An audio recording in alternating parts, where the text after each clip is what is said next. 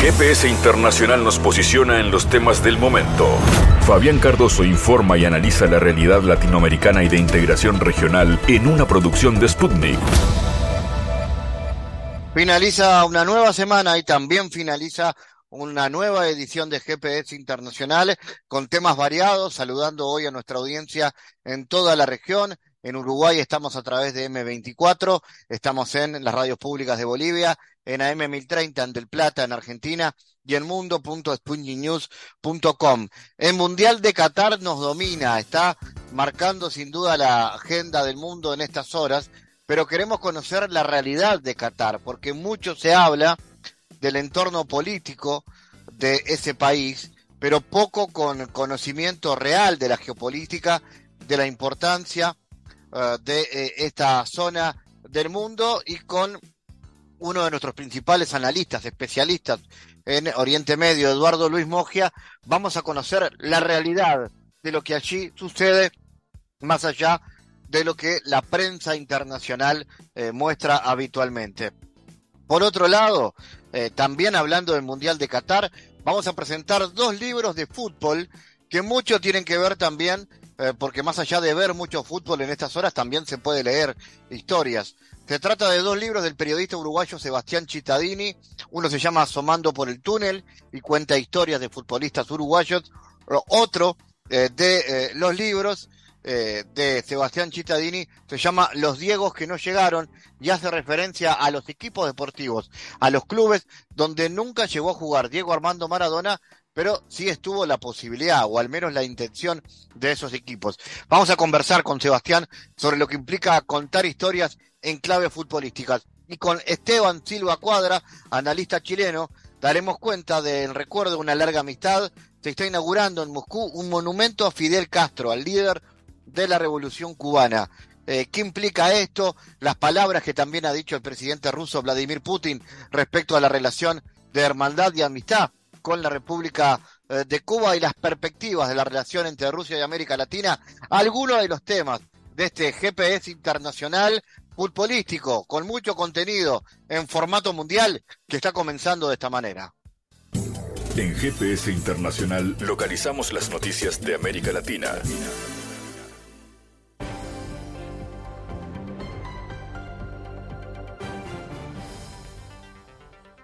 Para cerrar la semana, noticias. En México, una colección de riquezas arqueológicas en manos de un particular comenzó a ser integrado al acervo público nacional, informó el Instituto Nacional de Antropología e Historia. El ciudadano Héctor Manuel Delgado, nacido en 1938 y fallecido en el 2021, poseía piezas arqueológicas mexicanas en paralelos a un inventario de unos 800 objetos históricos inventariados por Javier Suárez, un registro que será utilizado para integrar las piezas a un museo regional en la ciudad de Costa Rica, en el estado mexicano de Sinaloa. Delgado albergaba más de 41.400 piezas culturales, por lo que las autoridades gestionaron su traslado a la custodia pública con la familia del fallecido, informó el Instituto Nacional de Antropología e Historia. El hombre, popular en la capital de Sinaloa, tenía las figuras bajo la figura de concesión de uso. Sin embargo, Murió sin designar a un albacea para su custodia, por lo que se abrió la posibilidad de recuperar las piezas, propiedad de la nación. Entre los objetos albergados por el particular figura la muela de un mastodonte, lo que da indicios de la presencia de megafauna del Pleistoceno en el actual territorio de Sinaloa. Los objetos históricos serán integrados al Museo de la Cultura Sinaloense a desarrollarse en Culiacán mientras que otros serán restituidos a sus lugares de origen vía préstamo a museos comunitarios y regionales, especificó el organismo cultural dependiente de la Secretaría de Cultura Federal. La resolución del Parlamento Europeo, que reconoce a Rusia como Estado patrocinador del terrorismo, no contribuye a restablecer el diálogo entre las partes interesadas sobre la situación en Ucrania, declaró el, primer, el ex primer ministro italiano Giuseppe Conti. Caracterizar a Rusia como Estado terrorista aleja a las partes y no ayuda a restablecer el diálogo, dijo Conte en una entrevista con el diario milanés Corriere della Sera.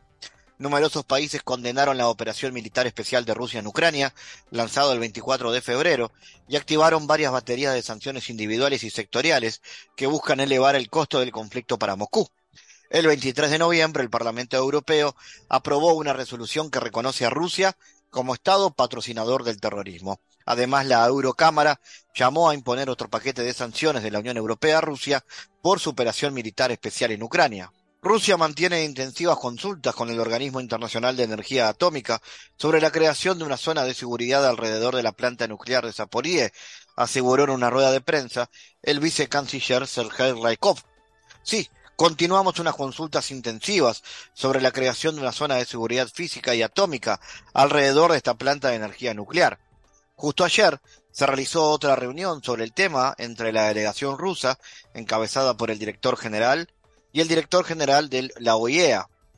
El diplomático precisó que el encuentro se llevó a cabo en Estambul, tomando en, tomando en cuenta el nuevo bombardeo del territorio de la planta de energía nuclear por parte de las Fuerzas Armadas de Ucrania, durante el cual se dañó la infraestructura clave de la planta, según nuestras observaciones, hay una comprensión creciente de que una decisión sobre la zona de seguridad debe plasmarse con bastante rapidez. El ministro de Asuntos Exteriores ruso, Sergei Lavrov, declaró que la Asociación Interestatal de BRICS, de Brasil, Rusia, la India, China y Sudáfrica, es un modelo de auténtica diplomacia multilateral que responde a las realidades actuales.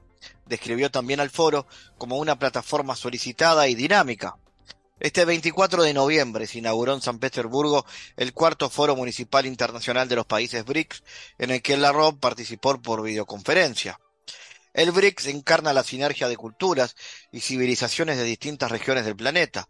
Esta infraestructura internacional es un ejemplo de auténtica diplomacia multilateral que responde a las realidades del siglo XXI declaró Lavrov durante su discurso. El alto diplomático ruso describió el foro como una plataforma solicitada y dinámica para la interacción entre las autoridades municipales, regionales y la comunidad empresarial.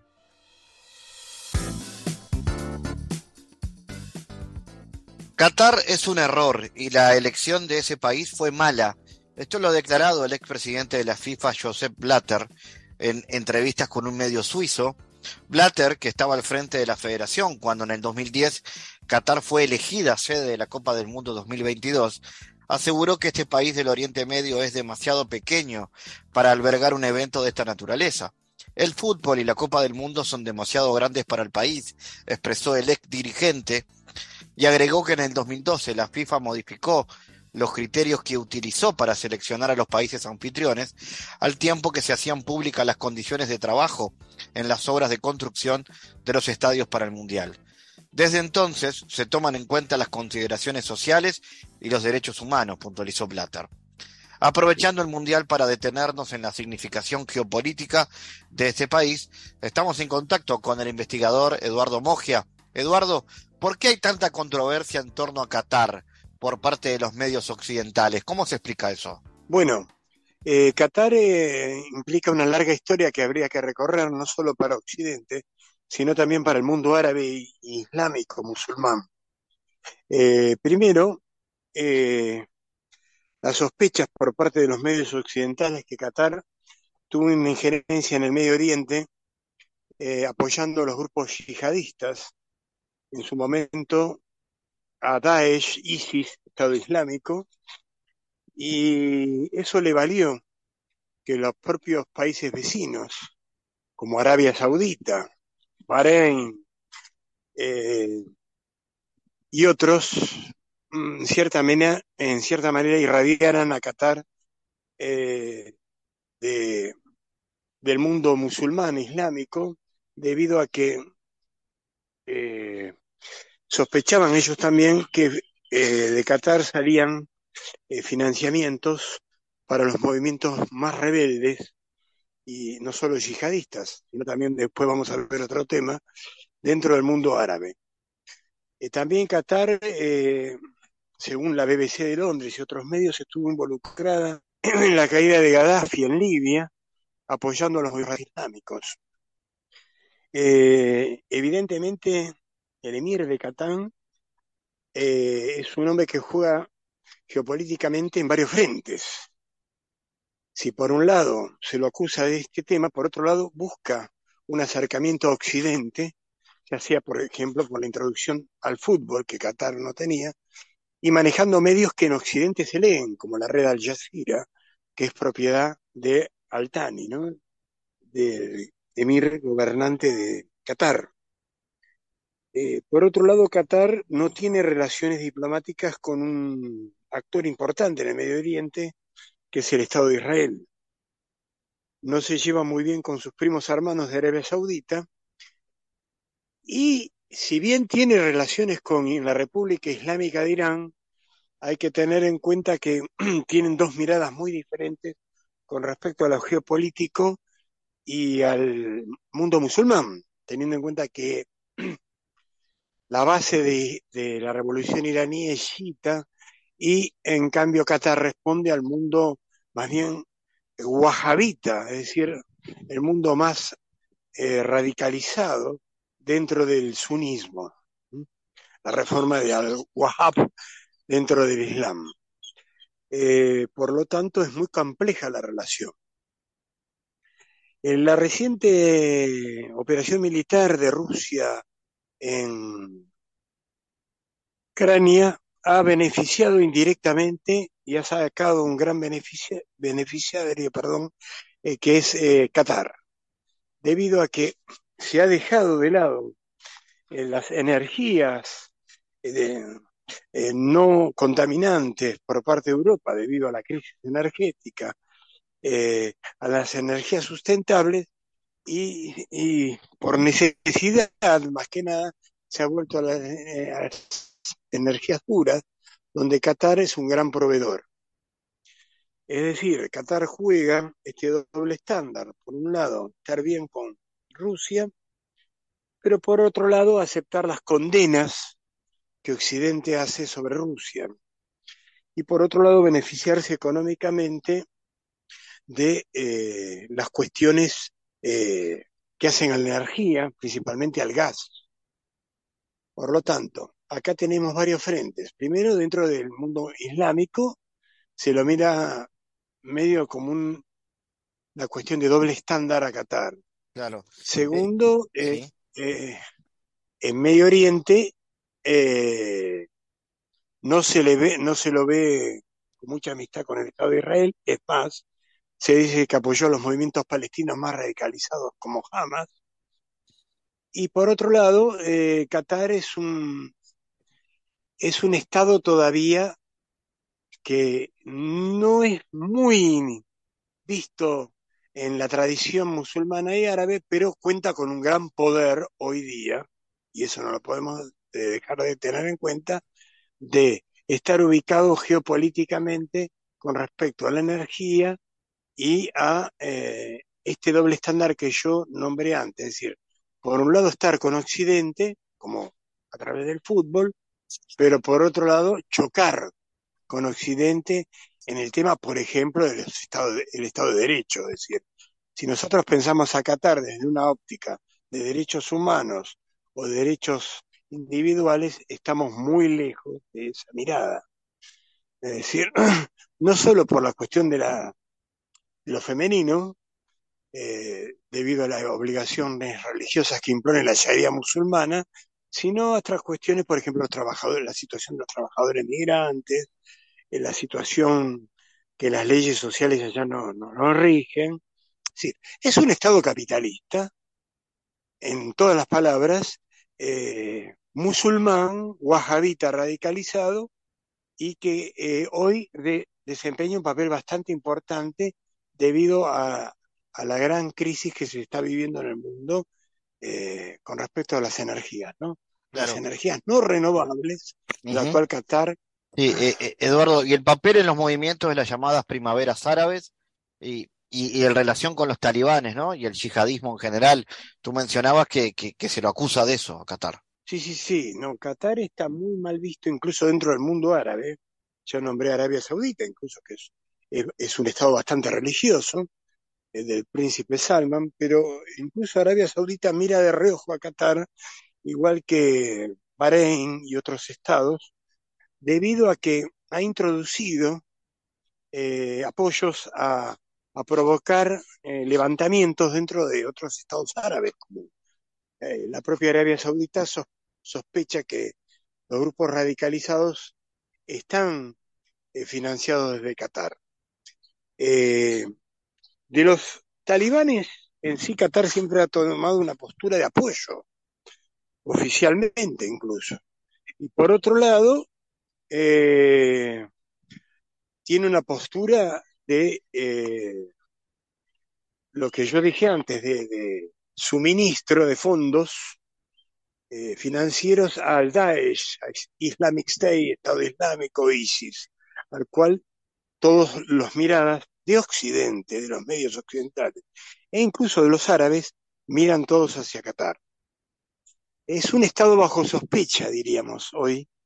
Eh, por eso se, se cuestiona que sea la mejor sede para hacer alguna cumbre eh, deportiva. Bueno, si uno ve, por ejemplo, las transmisiones de, Qatar que están haciendo entre el público, todo público masculino.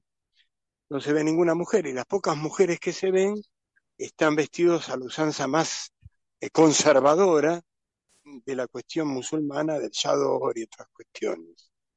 Pero en sí el público que se ve es un público masculino, ¿no? Es decir, con respecto a la, a la otra cuestión que ahora está muy en Occidente en boga, que es el género, Qatar está muy lejos de esa cuestión. Claro. Eh, Eduardo, eh, las perspectivas a nivel global, particularmente tomando en cuenta la transición sistémica hacia lo multipolar y la importancia de la agenda bilateral con China y Rusia que tiene Qatar. Bueno, si vamos hoy al, por eso yo decía, de la operación militar de Rusia en Ucrania, cambió el mapa global, debido a que Europa ya no es la fortaleza que se creía, ni Estados Unidos tampoco.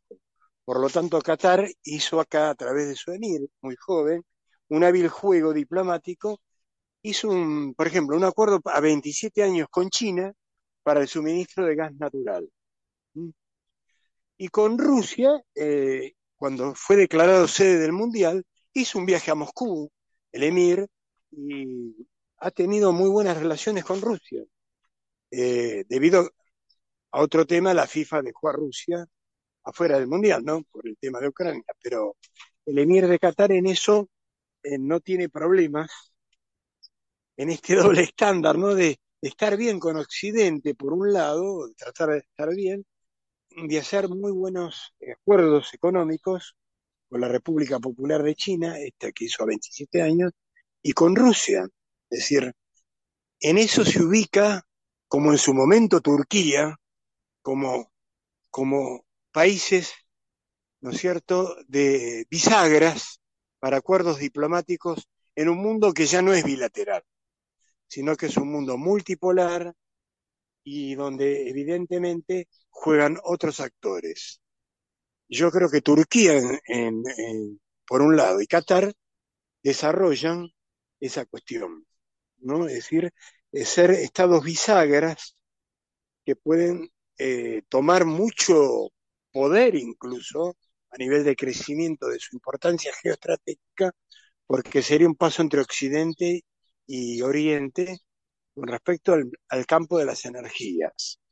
Por supuesto que esto involucra eh, eh, que los actores que estaban a favor de, las energías no renovables eh, hoy en día miran a Qatar muy de reojo, muy mal, pero es el mundo en el cual vivimos y de la realidad que estamos, donde evidentemente Qatar, si bien es un estado chico como pensaba Blatter, yo creo que no es un estado chico.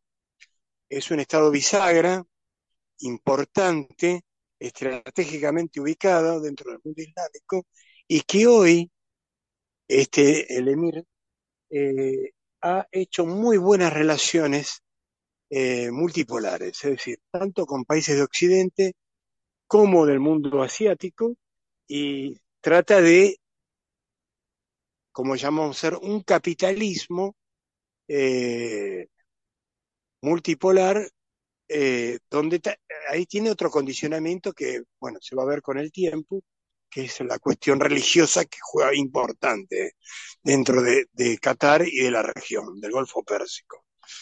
Seríamos muy ignorantes de no creer que la cuestión religiosa no juega, juega mucho, juega mucho, y entonces eh, ahí se va a ver a futuro cómo Qatar se posiciona. Con respecto a que habla bien de Qatar, incluso los movimientos más radicalizados han llamado a sabotear el Mundial de Fútbol en Qatar. Es decir, no sé hasta qué punto es certera la sospecha que Qatar apoyaba a estos grupos porque esos mismos grupos, como Al-Qaeda e ISIS, han llamado a los grupos más radicalizados a sabotear el Mundial de Fútbol de Qatar. Es decir, Qatar es un Estado que para muchos era chico, pero no es un Estado chico. De hecho, es uno de los más ricos del mundo árabe. Y segundo, eh, va al, al centro principal que es el mundo de la energía, donde Qatar se constituye en proveedor de China, nada más, nada menos. Entonces, juega un papel muy importante Qatar en un mundo que eh, cada vez es más complejo y donde más se ve que es multipolar la Muy bien. Eduardo Luis Mogia, gracias por tu análisis para GPS. No, no, no hay por qué, Fabián. Analizamos los temas en GPS Internacional.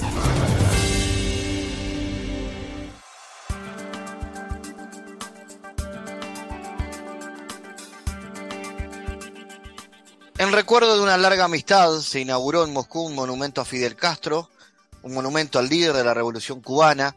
Fue inaugurado por los presidentes de Rusia y Cuba en la plaza del mismo nombre este 22 de noviembre. En Moscú tuvo lugar eh, este acto al cual asistieron el presidente ruso Vladimir Putin y su homólogo cubano Miguel Díaz Canel de visita en la capital. Al abrir la ceremonia, el líder ruso recordó su interacción con Fidel Castro y sus palabras de que no hay lugar para el dictado y el neocolonialismo en un mundo justo. El presidente de Rusia también destacó que Fidel dedicó toda su vida a la lucha por la libertad de los pueblos oprimidos y a la igualdad social, por la celebración de las ideas del bien, la paz y la justicia, y es considerado con razón uno de los líderes más brillantes y carismáticos del siglo XX. Vamos a hablar de este asunto. Estamos en contacto con el analista Esteban Silva. Esteban, bueno, ¿cómo analizas, qué reflexión te genera el discurso del presidente Putin en recuerdo al líder histórico de la Revolución cubana? Bueno, la verdad es que es un discurso eh, importante respecto del rol, el perfil, eh, el legado del comandante Fidel Castro Ruz, eh, no solo en su relación con Rusia, sino que como un líder, un estadista mundial, desde los países del tercer mundo, como fue Cuba en inserta en el movimiento de países no alineados, hay que recordarlo, más allá incluso de la relación de Cuba eh, como Estado en búsqueda de la construcción de un proceso socialista con la entonces Unión Soviética. Y en ese contexto, si uno pone un contexto histórico, tanto de la relación entre Rusia y Cuba, entre Cuba y Rusia, como en el contexto histórico hoy día del conflicto mundial que se desarrolla en Europa que enfrenta a Rusia con Ucrania y con los Estados Unidos y la OTAN, eh, la visita del presidente Díaz Canel, eh, la inauguración conjunta con la presencia del presidente Putin eh, de, de, una estatua en homenaje al comandante Fidel Castro Ruz y los elementos que resalta el presidente Putin sobre el rol, el legado y la dimensión eh, del liderazgo de Fidel Castro Ruz adquieren una enorme eh, vigencia y proyección. No tengo ninguna duda. Estamos hablando acá de que el presidente Putin señala como legados fundamentales del presidente Fidel Castro el haber luchado por un orden económico y mundial más justo, por eh, la autodeterminación eh, de Cuba y la defensa de la soberanía, por eh, una lucha inclaudicable en contra de las sanciones unilaterales, de los bloqueos, de la política imperialista, particularmente la del Occidente, no solo la de Estados Unidos, en contra de un pequeño país gigante que intentó desconectarse de la lógica hegemónica de construcción eh, capitalista y buscar un proceso de, de, liberación, de desarrollo distinto, y en ese contexto ciertamente tuvo a la época eh, como contraparte, como aliado al pueblo ruso, a la Unión Soviética, eh, particularmente en materia de intercambio económico más justo y particularmente también en el tema de la búsqueda eh, de un nuevo orden económico mundial distinto que encabezó como uno de los líderes del tercer mundo y del movimiento no alineado más claro y con más dimensión, Fidel Castro Ruz eh, en la década de los 60 en adelante. Esteban, entonces, eh, claramente la defensa de la soberanía y la dignidad de los pueblos es quizás uno de los legados más importantes que ha dejado Fidel Castro. Sin lugar a duda, y además que creo que es muy importante eh, que lo haya pronunciado Vladimir Putin en este contexto como un acto de homenaje y en el marco de una bilateral importante eh, que llevó a Moscú al presidente Díaz Canel. Y básicamente eh, que incluso desaparecía la Unión Soviética, construida sobre la base supuesta, ¿no?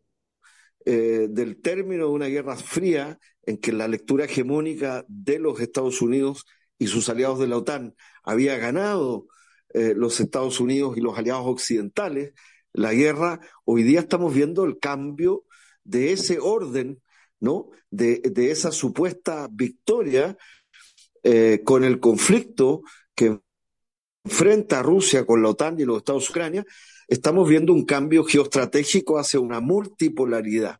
Y por eso digo que es relevante, porque estamos hablando ya no de una relación entre la Unión Soviética y la Revolución Cubana, basada a lo menos en algunos aspectos ideológicos del intercambio económico, de las relaciones de producción y, tecnológica, ¿no? Eh, de la división de la, del trabajo y de la producción a nivel mundial, ¿no? Sino que estamos hablando hoy día de un país como Rusia que no profesa una ideología, su gobierno, ¿no? Una ideología socialista y que tuvo la Unión Soviética referirse a los elementos más eh, permanentes que perduran de la política de la Revolución Cubana, perdón, que es una política finalmente eh, de soberanía nacional, de desarrollo distinto al modelo capitalista hegemónico, heterodoxo, de una búsqueda de un intercambio económico, ¿no? Eh, productivo de la ciencia y tecnología, más igualitario, y menos eh, asimétrico en la realidad actual del siglo XXI. Esteban, eh, ¿cuál es la importancia histórica de las relaciones entre ambos países y cuál es la relevancia estratégica en la actualidad de este vínculo? Bueno, la relevancia histórica entre ambos países eh, es, evidente que tuvo momentos, hitos muy relevantes. Por de pronto, la revolución cubana a finales del 59 es la primera eh, revolución que rompe con la égida y la dependencia del capitalismo de América en la región. Eh, es la primera que adversa finalmente la eh, doctrina Monroe de América para los americanos, que vamos a cumplir el 2023, 200 años de aquella doctrina de intervención y de hegemonismo de los Estados Unidos de América sobre América Latina y el Caribe. Por eso se llamó primer territorio libre de América Latina. Es una revolución que avanza en la revolución, en la reforma agraria, en la estatización de la banca, en una vía al socialismo particularmente nacional, eh, bajo asedio, sin lugar a dudas, propio de una economía dependiente de una isla y, eh, que no ha dejado de tener hasta el día de hoy sanciones unilaterales inhumanas por parte de Estados Unidos y sus aliados. Y sin embargo, en ese contexto, ¿no? Eh, hubo momentos en la relación con la, Rusia de hoy, con la Unión Soviética y la Rusia de hoy, que es heredera de esa política, por de pronto de una cooperación distinta a través de la Unión Soviética con los países de la Comecon y los países del Pacto de Varsovia en el ámbito militar. Recordemos la crisis de los misiles, ¿no? Eh, recordemos también momentos importantes de la cooperación y de la alianza cubano-soviética, ¿no? Para hacer frente, en definitiva, ¿no? A la lógica eh, imperialista y occidental en temas económicos, en temas de intercambio, en temas eh, de eh, transferencias tecnológicas, en temas de comercio, en el marco de las instituciones de las Naciones Unidas, ¿no? Pero también recordemos que así como se llamaba que existía un primer mundo, ¿no? Con el capitalismo del norte occidental, existía el segundo mundo, ¿no? Que eran los países de la órbita eh, de la Unión Soviética o de la Comecon, ¿no? De la Europa del Este, y existía el tercer mundo, es decir, el movimiento de los no alineados, los países emergentes del sur, del sur del mundo, de América Latina, estamos hablando de África, en los procesos de colonización, también de Asia, y Cuba tuvo la capacidad en la relación con Rusia de interlocutar en dos ámbitos eh, muy relevantes y estratégicos y que cruzaron su relación bilateral con Rusia. En primer lugar, en el ámbito de fuerzas y gobiernos que buscaban eh, procesos socialistas de la economía y de la producción y de la División Internacional del Trabajo y la Producción. Y al mismo tiempo, Cuba lo hizo desde eh, su posición de país del tercer mundo, de parte del movimiento no alineado eh, de los países del sur, en una relación con los países de, del, llamados del, segundo mundo o del campo socialista del este, propiamente tal. Estas dos características eh, fueron muy fructíferas y hoy día, más allá de la desaparición del socialismo real y de la Unión Soviética, dejan una herencia, particularmente hoy día, ante una crisis mundial, un cambio epocal de la magnitud que estamos viviendo hacia una perspectiva eh, multipolar eh, que, deja atrás la lógica de la unipolaridad del gendarme mundial, eh, de las lógicas de la, del imperialismo, no solo como expresión política, sino también de las corporaciones transnacionales imperialistas de los países del norte, que van más allá, ciertamente, de los Estados Unidos de América. ¿Crees entonces que es estratégico una nueva etapa de relaciones entre Rusia y América Latina con los cambios que se vienen dando también de gobiernos progresistas en la región? Sí, no tengo ni ninguna duda. Ahora, es importante, a propósito de la relación de la visita del presidente Díaz Canel y a, Moscú, eh, verla eh, al Moscú de hoy, al, al, Moscú de Putin, ¿no? Al ver desde cómo comienza, es cosa de seguir la traza. Eh, el viaje del presidente Díaz Canel como, como emblema desde el punto de vista de América Latina y el Caribe, un gobierno revolucionario, progresista, y popular, parte desde La Habana, llega a Argel, es decir, a Argelia, luego sigue a Turquía y termina en el Moscú del gobierno del presidente Putin. Las señales son evidentes. Acá hay, eh, desde el punto de vista del avance de los gobiernos de izquierda progresista, pero también de la lucha de los pueblos, de la crisis global que estamos sufriendo, que tiene estas dos componentes, ¿no? La crisis del eh, sistema eh, y, la crisis, perdón, de em, eh, climática, ¿no? que amenaza la existencia de la reproducción humana misma, porque es la crisis de la concentración del capital, ¿no? Eh, y sobre la base de la producción de energías fósiles, y al mismo tiempo esta crisis que enfrenta en territorio europeo a Rusia, ¿no? en Ucrania, pero en definitiva, que la enfrenta contra los países de la Unión Europea articulados en la OTAN y subordinados a la política de los Estados Unidos de América. Estos dos componentes centrales eh, y el avance de gobiernos progresistas y de izquierda en América Latina y el Caribe, pero que más allá de los gobiernos es el avance. Esteban Silva, gracias por tu análisis para GPS. Gracias a ti, un abrazo. En GPS Internacional navegamos por la sociedad y la cultura.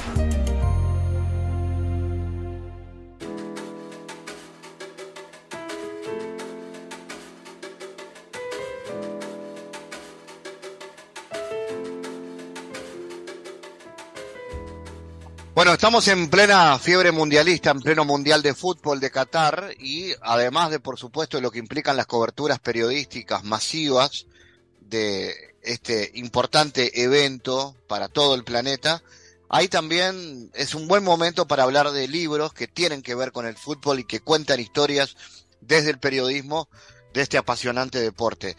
Eh, en este caso vamos a hablar de dos, pero en simultáneo. En Uruguay se acaba de publicar por la editorial Túnel, Asomando por el Túnel, protagonistas de una identidad redonda. Sus autores son Esteban Isnardi y Sebastián Cittadini. E, en este caso, eh, Sebastián como escritor y las caricaturas de Esteban, que nos introducen en las personalidades y las trayectorias de 25 exponentes del fútbol uruguayo de todos los tiempos. Ese es un libro para quien está fundamentalmente en Uruguay, escuchándonos a través de M24, para quienes nos escuchan en Argentina a través de AM1030 del Plata y a su vez en todo el continente en la emisión de mundo.sputniknews.com, les queremos hablar de los Diegos que no fueron, el recuerdo de los clubes que quisieron tener a Maradona vestidos con sus colores, y en este caso es también un libro de Sebastián Cittadini que nos recuerda esos destinos que quisieron tenerlo al que se presenta como el mejor futbolista del mundo, pero no lo lograron. Los Diegos que no fueron es una edición argentina, está eh, a distribuirse en ese territorio y por supuesto queremos invitarlos a que conozcan a Sebastián y este furor por eh, el escribir eh, libros de fútbol en esta época tan especial. Sebastián, bienvenido a GPS. ¿Cómo es eso de trasladar la pasión por el fútbol por el deporte y también por la escritura y conjugarla en esta propuesta. Hola Fabián, bueno, un gusto, gracias por la, por la invitación y por la, la, oportunidad de charlar un poco sobre estas temáticas, como vos decías, ¿no? de, de, conjugar pasiones como son la, las letras y el, y el fútbol, justamente a través de, estos libros que vos mencionabas, que, que, bueno, que en este año mundialista eh, también tuvo algo de atípico, ¿no? de, de incursionar en dos libros al mismo tiempo eh, que fue algo que, por ahí no fue tan buscado, sino que bueno, estaba trabajando en uno y el otro fue eh, también este, como, como algo que fue surgiendo a partir de, de, algo que ya veníamos haciendo, como vos decías, con Esteban en, la revista Túnel. Eh, y, bueno, la verdad que, que bueno, el, hecho después de, de tenerlos terminados y ya tenerlos circulando, uno en Argentina y el otro en Uruguay, es muy grato y, y bueno, realmente es eh, como un, un, afán que, que tengo y, me gusta mucho, ¿no? De, combinar eso a través de, de, mi pasión por el fútbol y de también mi pasión por la literatura y de, bueno, de buscar eh, tener esos puentes, ¿no? Y, a través de, lo que voy haciendo, de, ir contando de determinada forma o tratando de, poner determinado estilo, contar eh, cuestiones que tienen que ver muchas veces con la historia del fútbol, con la identidad, o con rescatar eh, algunos aspectos por ahí no tan conocidos, ¿no? Este, o, no tan tratados en, en, en, los grandes medios o, en, las otras este, obras que pueda haber a nivel literario. Vamos a arrancar por el, por el primero, asomando por el túnel. Eh, ¿Cómo se eligieron esas historias de futbolistas y cómo se narran esas historias? Bueno, eso, como te decía, eh, viene ¿no? desde, desde hace algún tiempo en la revista Túnel, cuando nos conocimos con Esteban a través de las redes, porque hay este, estos espacios ¿no? que a mí me gusta reivindicar eh, en un montón de cosas, y, bueno, por ahí tienen otras que, cada uno sabrá, ¿no? Este, que, cuáles son las que, las que no le gustan de, de, los espacios virtuales y de las redes sociales. Este, en este caso, bueno, nos vinculamos con, a, través de, esas redes con Esteban Isnardi, que él vive en Suiza hace un montón de años, es un gran artista uruguayo, caricaturista, eh, que, bueno, que en este caso quedó planteada ahí siempre esa idea, ¿no? De hacer algo en conjunto.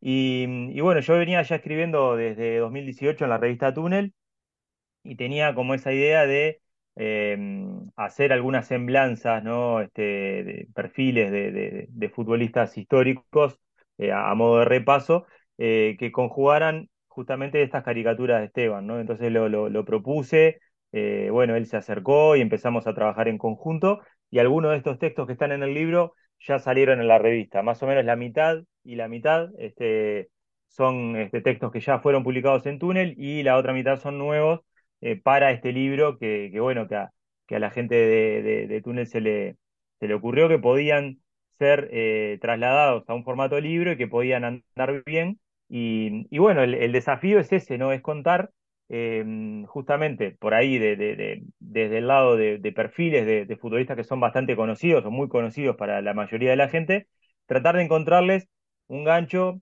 con algún otro aspecto de la vida que no sea estrictamente el futbolístico. Eh, entonces ahí hay, un énfasis en, poner ¿no? esa, eh, esa mirada ¿no? en las relaciones que podemos encontrar a veces entre una característica de un futbolista y alguna cuestión que tenga que ver con el cine o con la música o con la filosofía o incluso con la idiosincrasia uruguaya, haciendo ahí como, como un hilo conductor que va desde los orígenes del fútbol de, selecciones, ¿no? Con eh, José Nazás y Héctor Escarone, hasta llegar a, por ejemplo, Federico Valverde, Inson Cavani, Luis Suárez, eh, incluso también está Esperanza Pizarro, que es la única eh, futbolista mujer que hay en el libro, como una entrada, ¿no? En ese, en ese cambio de, paradigma que estamos teniendo a poco, que se está transitando, este, y también me interesaba eh, incluir una mujer, eh, y entonces, bueno, está el perfil de, de, la futbolista uruguaya que está jugando en el fútbol español, eh, y, bueno, es como que la, la, la, propia identidad de cada uno de esos jugadores y esa jugadora son los que marcan ese hilo conductor de la identidad del fútbol uruguayo, de lo que significa la, la camiseta celeste y la selección en nuestra, nuestra cultura y en nuestra sociedad. Y bueno, esa era un poco la intención, de ir encontrando aspectos que permitieran contar eh, a cada una de esas personas desde un ángulo que no haya sido tan abordado, ¿no? De encontrar algo, eh, si se quiere, diferente. Hay, claro, futbolistas muy diversos, eh, que además amerita investigar y contar a veces cosas que de repente no, no son las más conocidas de su perfil, ¿no? Claro, un poco eso, este, a través de, ese rescate, ¿no? De alguna historia que, que, nos pueda permitir como tirar de la cuerdita, ¿no? Para, para tratar de, de, retratar a, ese deportista, eh, porque bueno, este, hay, hay algunos casos ¿no? en, el que el disparador, digamos, para, para contarlo es justamente, como vos decías, algún hecho este, que, conlleva por ahí un poco, sobre todo los, los futbolistas que uno no vio, ¿no? Porque ahí eh, son desafíos diferentes cuando uno tiene que por ahí retratar para gente más joven, este, quién fue Héctor Escarone, ¿no? ¿Quién fue eh, Julio Pérez, por ejemplo, ¿no? O Ladislao Mazurkiewicz, un montón de jugadores que, que, por ejemplo, yo no vi y, mucha gente que es más joven que yo tampoco vio. Entonces ahí hay que tirar de, algunas cosas que, que, bueno, que sí son eh, históricas y después otras que tienen que ver con, con alguna característica personal que permita eh, por ahí hacer un, un, enganche más literario, ¿no? Este, por ejemplo, en el caso de, como te decía, de Julio Pérez, lo que hice fue, bueno, había encontrado que, que, él tenía como una gran afición por los pájaros desde muy niño, le gustaba observar a los pájaros y bueno, ahí lo engancho con el cuento de la observación de los pájaros de Fontana Rosa y un poco cómo esa característica le permitía eh, interpretar al Cide Guilla en sus, en sus incursiones por la banda derecha. Este, entonces ya son, son como cuelgues medio personales que después van dándole forma a, la semblanza de ese futbolista que a mí me interesaba contar, ¿no?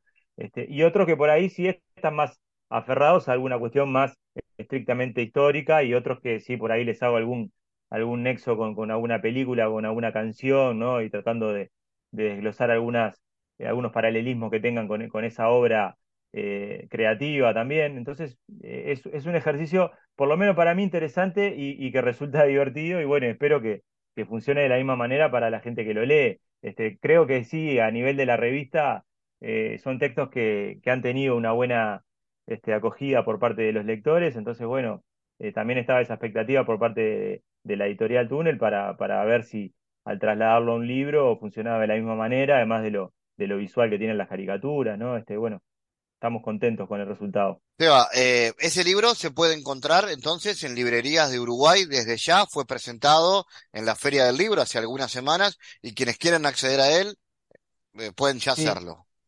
Sí, bueno, el, libro está, digamos, en, eh, disponible a través de todos los, mecanismos habituales de distribución, es decir, en, todas las, librerías tradicionales más importantes. Eh, también se puede conseguir a través de, de, Túnel, de la revista Túnel, eh, tanto personas que son suscriptoras de la revista como quienes no lo son, a través de, la web que es túnel.com.uy. y, y, también lo pueden encargar por ahí, así que bueno, se, se consigue eh, fácilmente como, como, como cualquier otro, otro libro de, distribución más o menos masiva en, Uruguay.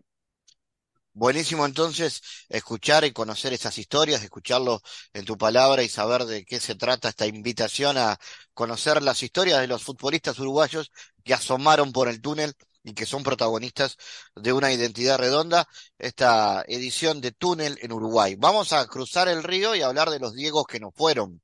Eh, llama la atención eso, porque la verdad a mí me sorprendió conocer que había tantos equipos que lo quisieron tener al 10 y que no lo lograron. Me imagino que esa misma curiosidad es la que te llevó a escribir el libro.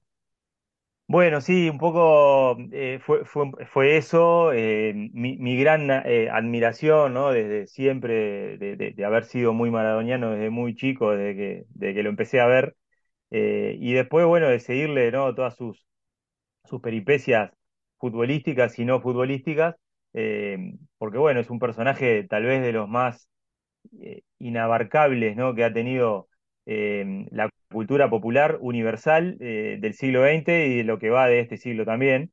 Eh, entonces, bueno, e, es, este, siempre alguien que ofrece un nuevo costado, ¿no? Desde el cual mirar, desde el cual analizar o poner el, ojo, ¿no? En, en, alguna, en algún aspecto, ¿no? Que, que, que sea más allá de que, bueno, podemos mirar un millón de veces las jugadas en YouTube, y, leer cosas, ¿no? Este, bueno, es, e, es, algo que siempre estuvo como muy presente en mi vida y, realmente, ¿no? Como, como tan fanático maradoniano, no era que me había propuesto escribir un libro sobre Maradona, porque primero estoy en Uruguay, eh, hay una cuestión de, de, respeto, ¿no? También de, más allá de que sea un personaje universal, es argentino y hay muchos argentinos y argentinas que han hecho libros que abordan justamente un montón de estos diferentes costados y aristas de Diego. Eh, entonces esta idea surge casi que de casualidad, ¿no? Como a veces eh, las mejores cosas de la vida pasan, este, y, yo tenía una idea ahí de, para una nota periodística con una de estas 37 historias que aparecen en el libro, que era contar ese pase frustrado al Rayo Vallecano eh, en el año 96, y bueno, me, me, me puse a, tratar de armar esa historia y, a encontrar, ¿no? Desde dónde lo podía contar. Y me encontré con, eh, en la búsqueda con otra historia, que es la que me hace el clic y me, me, me, rompe la cabeza y me hace darme cuenta de que ahí tenía algo más, este, porque se empieza a destapar la caja de Pandora, ¿no? En cuanto a esa cantidad que vos decías de, de clubes que puede llamar la atención, de que muchos eh, ni siquiera lo, los conocíamos. Eh, y, y pa, para incluso las personas que, se, que, que, son muy maradonianas y conocen mucho sobre él, este, ahí, se van a sorprender con algunos. Eh, y, bueno, ahí encuentro un, posible pase al Arsenal inglés en el año 82 que no termina cuajando por la irrupción eh, o, el, desencadenamiento de la guerra de Malvinas, o sea que es prácticamente lo que hace que ese pase no se haga. Entonces ahí eh, se me plantea todo una cuestión esa de los multiversos maradonianos, ¿no? De decir, bueno, no hay guerra de Malvinas, él va a Inglaterra, eh, es ídolo ahí, eh, lo del 86, o sea, hubiera habido un mundial, él lo hubiera jugado, pero no hubiera sido lo mismo y todo el contexto político este, que, que, que tuvo, ¿no? Ese enfrentamiento de cuartos de final entre Argentina e Inglaterra. Entonces ahí me, dispara la idea y, medio que al mismo tiempo empiezo a encontrar un montón de estos clubes y de hecho, eh, una vez que, que, surge la idea, la planteo a la editorial, a Fútbol Contado de Ediciones, eh, y, les gusta, eh, empiezo a encontrar más y más y más en el proceso de investigación y cada vez más clubes que de hecho terminé dejando eh, 13 más afuera de, este libro. O sea, en, encontré cerca de 50 eh, y lo más loco de todo es que ya con el libro impreso y dando notas este, en Argentina y presentaciones, gente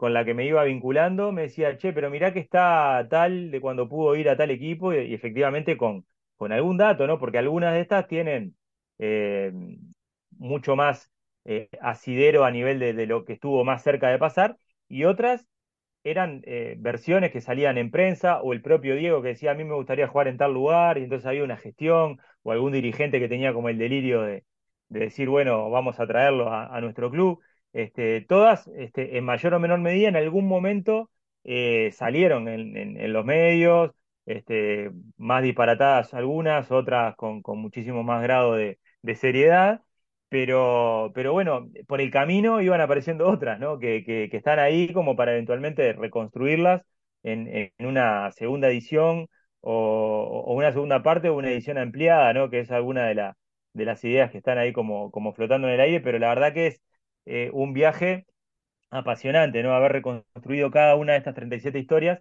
que en definitiva es lo que me parecía que podía darle eh, el hilo conductor a, contar esa vida tantas veces contada desde eh, hechos que no ocurrieron. Y, reconstruir cada una de esas historias, ¿no? Bueno, qué pasó, qué club lo quiso, quién intervino, qué pasaba en ese momento en el contexto de, la vida de Diego, deportiva y no deportiva, qué pasaba en ese club y por qué no se concretó. ¿Fue efectivamente el mejor jugador del mundo, Diego Armando? Y bueno, si me preguntas a mí, te voy a decir que sí, eh, claramente. Em, por ahí eh, habrá quien argumente que las carreras de otros futbolistas fueron eh, más extendidas en el tiempo en, cuanto a su pico de rendimiento y probablemente tengan razón, pero em, somos muchas personas las que creemos que lo que hizo Diego Armando Maradona en una cancha eh, lo que hizo con una pelota y la relación que tuvo con esa pelota que fue su, mejor amiga, em, eh, creemos que es insuperable, ¿no? Este, porque eh, realmente em, llevó a otro nivel, me parece, la, la, ejecución de, las cosas que pasan dentro de una cancha de fútbol. Y después, todavía de, de Yapa, em, creo que no se puede comparar tampoco con ninguno de los grandes futbolistas de la historia, porque esos grandes futbolistas de la historia fueron solamente futbolistas. Eh, y él fue muchas cosas más. Eh, además de todo, el mejor futbolista de todos. Seba, entonces, este libro, ¿cómo se puede conseguir en Buenos Aires para quienes nos escuchan a través de AM del Plata? Bueno, este libro, Fabián, la, manera más directa y, fácil es a través de la web de, de Fútbol Contado Ediciones, que es www.futbolcontado.com. Desde ahí lo pueden encargar y se lo envían a cualquier punto de la Argentina a la puerta de la casa.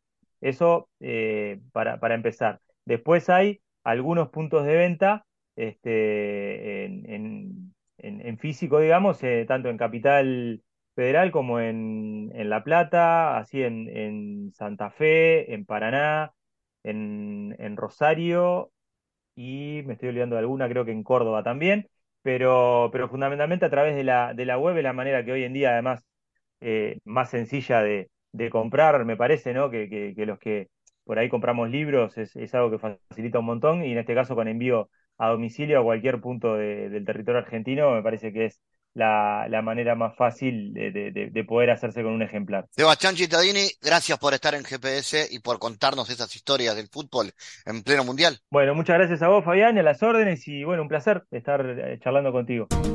El mundo en GPS Internacional.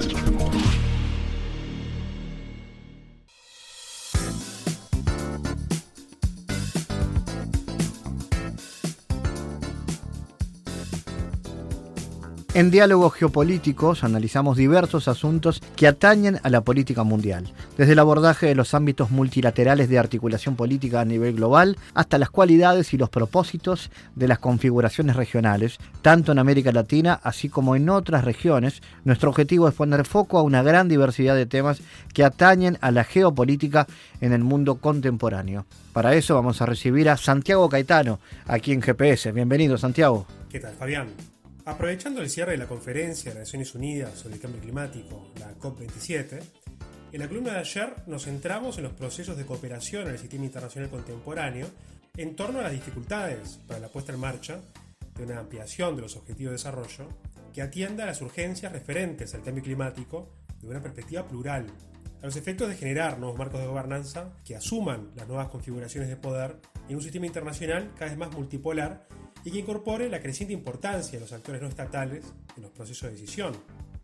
En ese marco hablamos sobre las políticas que refieren a los modelos productivos sustentables que tienen como horizonte la consecución de los objetivos de desarrollo sostenible. Santiago, ¿por qué son relevantes los objetivos de desarrollo sostenible? La cumbre de Río más 20 en Brasil en el 2012 culminó a los gobiernos a crear un conjunto de objetivos que fueran integrados a los objetivos de desarrollo del milenio luego de que finalizara el plazo de estos en el 2015. Con una población planetaria que se estima que llega a las 9.000 millones de personas para el año 2050, y con la necesidad de un funcionamiento estable de los sistemas concernientes a la diversidad planetaria en general, la reformulación de los objetivos de desarrollo han incluido asuntos concernientes a la seguridad humana y planetaria.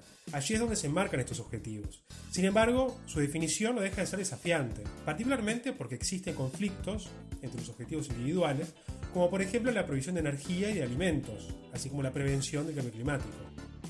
¿Y cómo analizas la interrelación entre los bienes públicos domésticos y los globales y por qué son tan importantes? Se destaca un consenso global de que los esfuerzos en torno a las políticas de desarrollo locales están fuertemente influenciadas por el impulso de esta agenda a nivel global. La preeminencia del concepto de bien público global en el discurso de desarrollo ha reflejado la creciente atención hacia las acciones colectivas referidas a los desafíos globales anteriormente mencionados. Y en este sentido, hay una interrelación entre los bienes públicos domésticos y los globales, y por tanto una interdependencia entre las acciones domésticas y el rol de la cooperación internacional para promover nuevos paradigmas de desarrollo.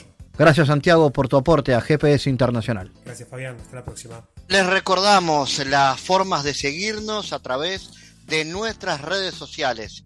Somos arroba GPS Inter en Twitter. Estamos también en la red Facebook GPS Internacional y a través de una lista de difusión a través de la red Telegram, donde habitualmente compartimos los contenidos de cada uno de los programas de GPS Internacional, esta producción de Sputnik que se emite en M24 en Uruguay, en las radios públicas de Bolivia, en Radio del Plata en Argentina y a través de nuestra página mundo.sputniknews.com.